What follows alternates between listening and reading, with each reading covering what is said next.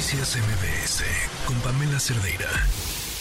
Tenemos eh, a Coral Zabaleta, eh, abogada de Ernesto Calderón en la línea telefónica. Ahorita retomaremos este tema del presupuesto para hablar sobre este caso, la golpiza que le propinaron a Ernesto Calderón y cómo va este asunto. Coral, buenas tardes, ¿cómo estás? Hola, Adrián, muy buenas tardes. Bien, gracias aquí a sus órdenes. Pues preguntarte, ya, ya hay, pues digamos, ciertos avances respecto a este tema que, que ya, ya adelantábamos de esta golpiza que le propinaron a Neto Calderón, estos hermanos que se entregan y bueno, pues eh, falta, falta por hacer en este caso. ¿Cómo, ¿Cómo va este asunto? ¿Cuál es el sentir de la familia después de, de esto que, que aconteció, de la entrega de estos hermanos? Gracias. Pues mire, el día lunes se cumplieron dos órdenes de aprehensión, efectivamente, como lo comentas, de los dos hermanos. El día de ayer tuvimos la primera audiencia inicial con ellos dos. Fue una audiencia de siete horas en las cuales sí se vinculó a proceso a los jóvenes y finalmente logramos lo que fue la prisión preventiva justificada porque no tenían un arraigo entre otros datos de prueba y elementos que nos sirvieron para poder solicitar la fiscalía y, pues, la asesoría por parte de nosotros para para poder eh, tenerlos pues en, una prisión preventiva durante el tiempo que dure ahorita la, la, investigación complementaria que va a ser de dos meses. Sin embargo, bueno, pues estamos pendientes aún por que se cumplan cinco órdenes de, de aprehensión de los demás eh, jóvenes que estuvieron involucrados en la agresión a Ernesto Calderón. Eh, abogada Coral Zabaleta, déjeme preguntarle respecto a este asunto. Ellos se entregan, hay cinco órdenes pendientes. Eh, ¿Hay alguna petición, hay alguna preocupación de parte de la familia de Neto Calderón respecto, pues sí, a la actuación de las autoridades por, eh, pues no han logrado detener concretar alguna detención, fue por entrega. Sí, no, no fue, hago la aclaración porque ayer incluso quedó eh, firme en la, en la audiencia de vinculación, no se entregan ellos, ellos fueron detenidos por la policía en las inmediaciones de la misma fiscalía, estaban cerca y ahí fue donde se logra su aseguramiento. No fue que ellos hubiesen entregado de forma voluntaria.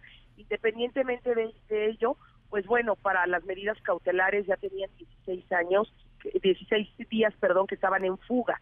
Incluso se llevaron a cabo cuatro cateos aquí en la ciudad de Puebla y otros fuera del, de la ciudad de Puebla, en los que estuvieron siendo este, buscados y aún así no se logró su, su, su aseguramiento.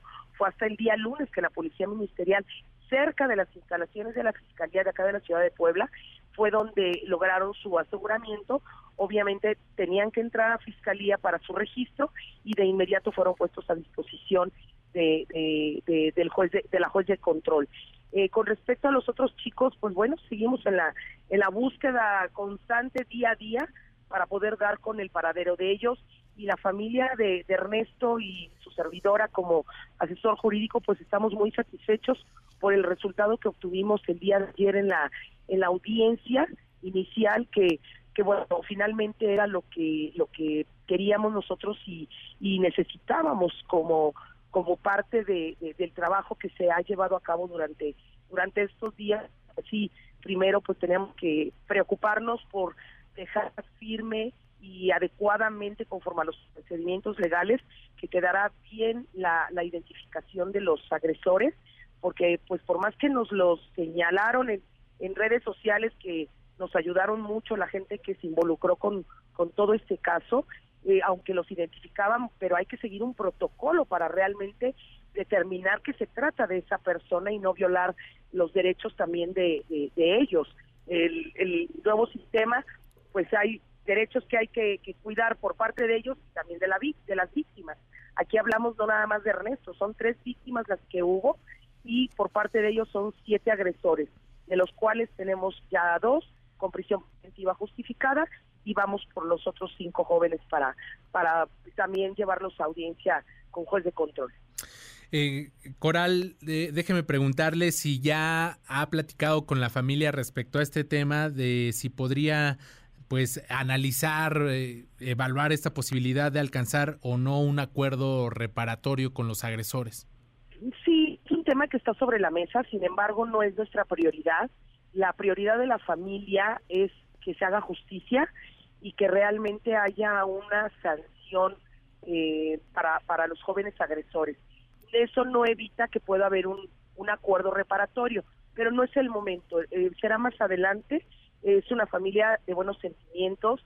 Eh, ellos, como dicen, los perdonamos porque pues ellos solamente saben lo que lo que van a lo que están viviendo a partir de, de estos hechos, no nada más como jóvenes, sino es un daño que se le hace a toda la familia.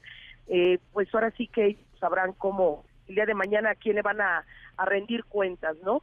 Pero, pero ellos ahorita con el resultado que tenemos estamos satisfechos la familia y su servidora. Y pues más adelante podríamos hablar de un acuerdo reparatorio, pero no es el momento. Una vez que, que, que se encuentren todos los jóvenes en, en ante el juez de, de control, Sí. podremos ya sentarnos a, a dialogar para, para tener un acuerdo reparatorio. Coral Zabaleta, abogada de Ernesto Calderón, le agradezco mucho estos minutos y seguiremos en contacto para ver cómo evoluciona el caso.